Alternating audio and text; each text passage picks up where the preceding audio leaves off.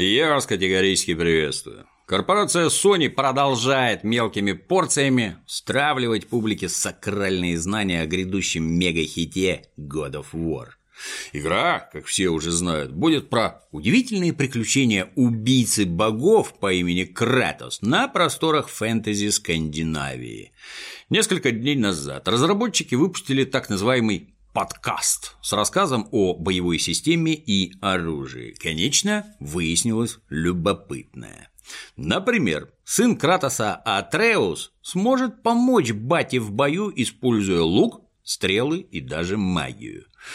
У Кратоса с богами дело традиционно не ладится, а вот сынок открыт к сотрудничеству с небожителями, поэтому творит заклятие не по годам качественно, на зависть Гарри Поттеру.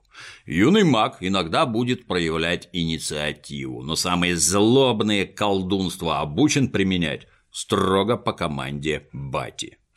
У игрока будет выбор – месить врагов в рукопашной или делать упор на суперспособности отпрыска. Камеру в новой игре подвесили прямо за спиной Кратоса. А значит, понять, подбегает к тебе со спины вражина или нет, стало гораздо сложнее. Ну, к счастью, волшебный отпрыск достаточно сообразителен, дабы предупредить Батяню, если вдруг захочет приласкать его с тыла какой-нибудь тролль. Новый God of War позволит экипировать персонажа куда разнообразней, чем привыкли фанаты серии. Вместо мечей на цепях будет топор-бумеранг, оружие, которое одобрил бы ну, сам Бэтмен. Еще разрешат использовать щит. Кратос и щит – это примерно как Майдаун и здравомыслие. До недавнего времени никто бы не догадался, что одно может работать в связке с другим.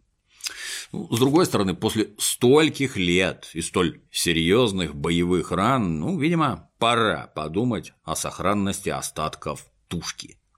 Важной составляющей God of War всю дорогу были так называемые QTE. Ну, это когда во время битвы с боссом, например, игра требует стремительно нажать кнопки в определенной последовательности. Если нажал безупречно, как великий пианист Рахманинов, босс подох. Если ошибся, как минимум придется начинать сначала.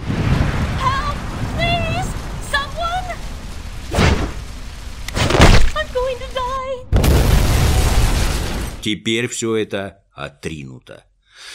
Трудно сказать, верное ли это решение. С одной стороны, ну, невозможно спорить, QTE бесили практически всех, а с другой – вырывать глаз из циклопьего черепа, яростно надрачивая кнопку с кружочком, было бы очень свирепым развлечением. Дух неукротимого кровожадного безумства жил в этих QTE. Да и на продажи геймпадов они наверняка влияли весьма положительно.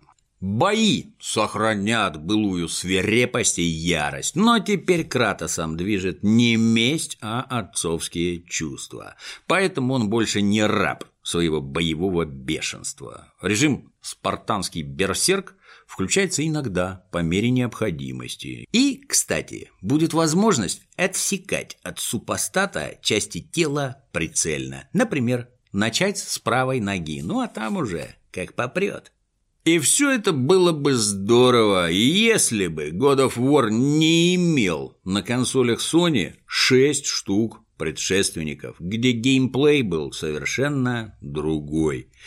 И место действия, кстати, тоже было другое, более подходящее спартанцу, ну то есть Олимп и окрестности. А то, что делают сейчас, похоже на результат секса втроем, где в пассивной роли выступил, собственно, God of War, а в активной Last of Us и отличная древняя игра Руна. Кстати, раз уж вспомнили Руну, вот и она, появились новые сведения о проекте «Руна Рагнарёк», прямом наследнике легендарной руны, родом из 2000 года. Руна сформировала мои игровые вкусы почти так же сильно, как Quake. Жаль, конечно, что у конторы Human Head не случился в связи с руной финансовый успех, и идея викинг-слэшера никого не интересовала в течение полутора десятков лет. Но нынче, несмотря на все усилия режиссера отечественного говнофильма «Говновикинг», Нормальные викинги снова в тренде. Тут тебе и мега успешный Skyrim, и сериал про Рагнара Лотбрака. Он, даже Кратос, не теряется. Стало быть, ветераны решили тряхнуть стариной. Руководитель проекта Крис Райнхард на днях выдал интервью изданию «Галиксель», и теперь мы знаем про новую руну много интересного. Действие развернется спустя семь лет после событий первой части. Боги не умерли, мир не погиб, но его сковал адский холод, и человечество по большей части исчезло. Герой один из немногих выживших. Он пытается понять, кто виноват и что же теперь делать. Как и прежде, игра будет опираться на сюжет, но не будет такой же линейной, как первая часть. Игроку неоднократно будет позволено принимать судьбоносные решения лично. Крайне важно, что возможность жрать ящериц и хлестать медовуху будет бережно восстановлена. Вносить радикальные изменения в боевую систему, к счастью, не планируют. Возможность оторвать супостату конечность и размахивать ей, что твой Илья Муромец, нанося смертельные травмы всем вокруг, обязательно будет. Однако не обойдется и без нововведений мы ознакомились с большим количеством современных игр, типа Demon's Souls, и проанализировали их подход к созданию более современной боевой системы. Многие просят сделать нас руну Рагнарёк точно такой же, как оригинальная игра, ну, просто улучшить графику и этим ограничиться. Но мы многое хотим привести к требованиям сегодняшнего дня, сообщает Крис. Но вряд ли все согласятся, что Demon's Souls, вышедшая в 2009 году, Игра современная. Однако радикальных улучшений боевой системы контора From Software действительно не производила ни в Dark Souls, ни в Bloodborne. Угрожают прикрутить богатые возможности для онлайн-заруб. Помимо кампании будет кооперативный PvE и PvP. В PvE режиме разрешат, объединившись с дружбанами, организовать клан, после чего учинять походы, набеги и прочие мужские радости, внушая ужас местным монстрам. А в PvP режиме можно будет попытаться проделать то же самое с людишками. Делать это можно будет как на официальных серверах, так и на частных. Лимит игроков попытаются довести до 64. Вы можете совершить набег на лагерь вражеских викингов, где будут либо другие игроки, либо боты. Высаживаетесь, грабите, пытаетесь убить всех и уволочь все, что не приколочено. Возможны более масштабные задачи, ну, например, уничтожить рунный камень, воздвигнутый в честь Локи, чтобы ослабить его. Еще можно будет совместно охотиться на гигантских тварей, чтобы добыть уникальные ресурсы. Планируется возможность крафтить всякое. Строить можно будет даже дракары. В дракар радостно набьются дружбаны и начнется веселуха, описанная выше. Учитывая, что дело происходит в затопленном и частично замороженном мире, без крепкого судна придется туго. Предрассудков по части платформ у разработчиков нет. Выйдет руна на всем подряд. Разработка идет полным ходом уже в течение шести месяцев, а релиз намечен на следующий год. Верится с трудом. Есть мнение, лучше уж пусть парни поработают подольше, но выдадут шедевр. Есть такая разновидность энтузиастов – датамайнеры. Применительно к играм это люди, обожающие вскрывать ресурсные файлы какого-нибудь Ведьмака или Бладборна и отыскивать там модель монстра, ни разу никем в игре не встреченного. После чего опубликовать про монстра ролик и через это обрести всемирную славу. После выхода дополнения Doomsday Heist к игре GTA Online команда дата-майнеров Team Guru нарыла в недрах его внутренностей сведения о старинном револьвере, которого пока что в игре нет. Во-первых, имеется текст задания, где нужно выполнить 50 хедшотов из данного револьвера. Награда будет и в GTA Online, но главное – копию ствола выдадут в грядущем мегахите Red Dead Redemption 2. Во-вторых, обнаружена моделька ящика с маркировкой компании Bowles Overland Stagecoach Co. Это название фигурировало в трейлере RDR 2. Еще там была записка, в которой сообщалось о притыренном кладе. Далее стало ясно, что в качестве клада как раз и выступает этот самый Леворверт. Чтобы его заиметь, потребуется сделать фотографии в 20 условленных точках GTA Online. Ну, снимки, видимо, будут содержать ключи для дальнейших поисков. А самое смешное, искать-то ничего уже и не надо, потому что все давно найдено. В восточной части карты уже сейчас имеется могилка, к которой, собственно, и ведут все эти загадочные улики. Есть даже легенда, что там упокоен сам Джон Марстон, герой Red Dead Redemption номер один. Если так в итоге и окажется, Вряд ли кто-то будет сильно удивлен. Задание пока не активно, но бодрые пацаны из Team Guru его уже выполнили.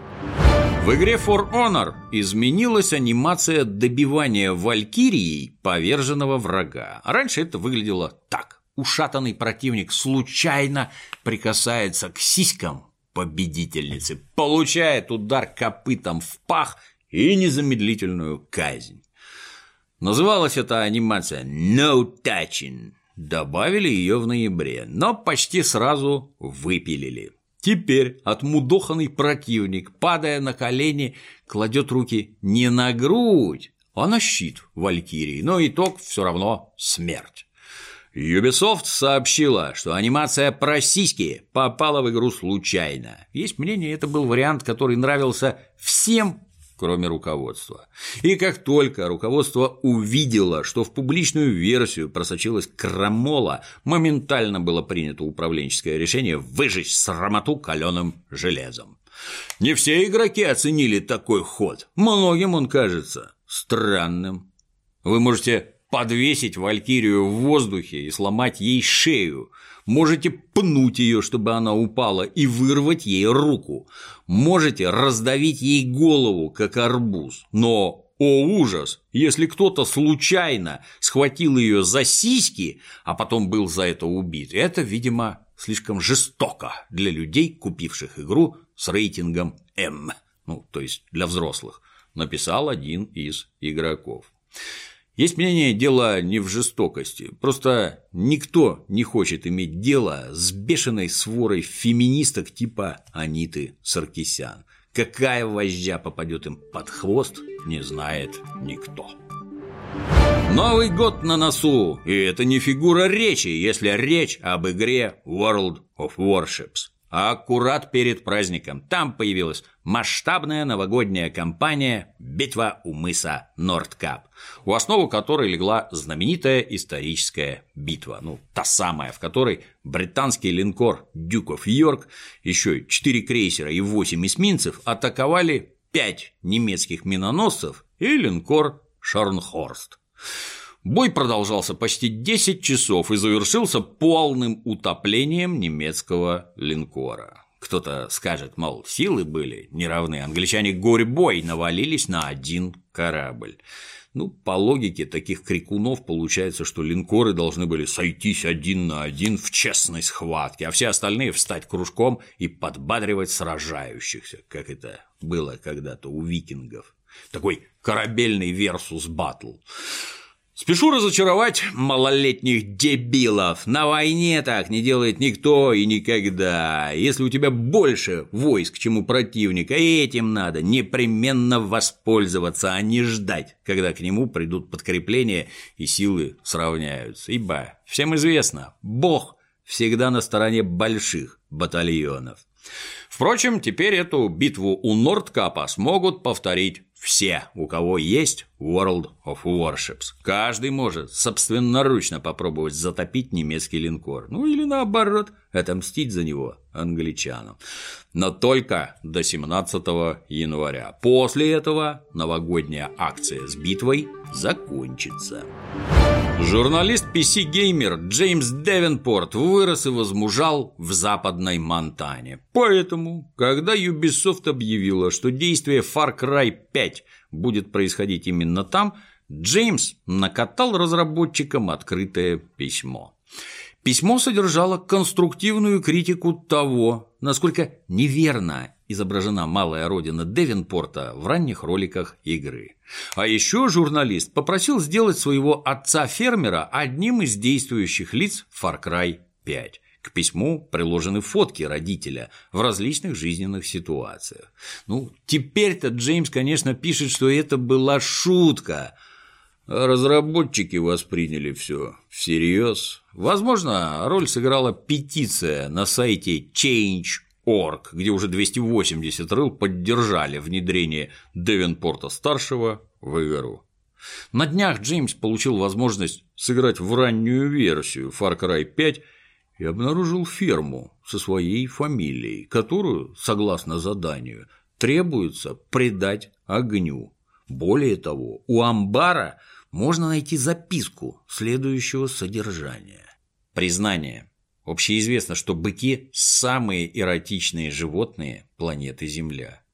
Иногда я прячусь здесь и имею возможность наблюдать, как быки огуливают коров. Пожалуйста, не говорите отцу. Однако батя, разумеется, уже в курсе. Наш герой получил СМС, где отец выражает гордость, что сынуля вырос таким матерым зоофилом.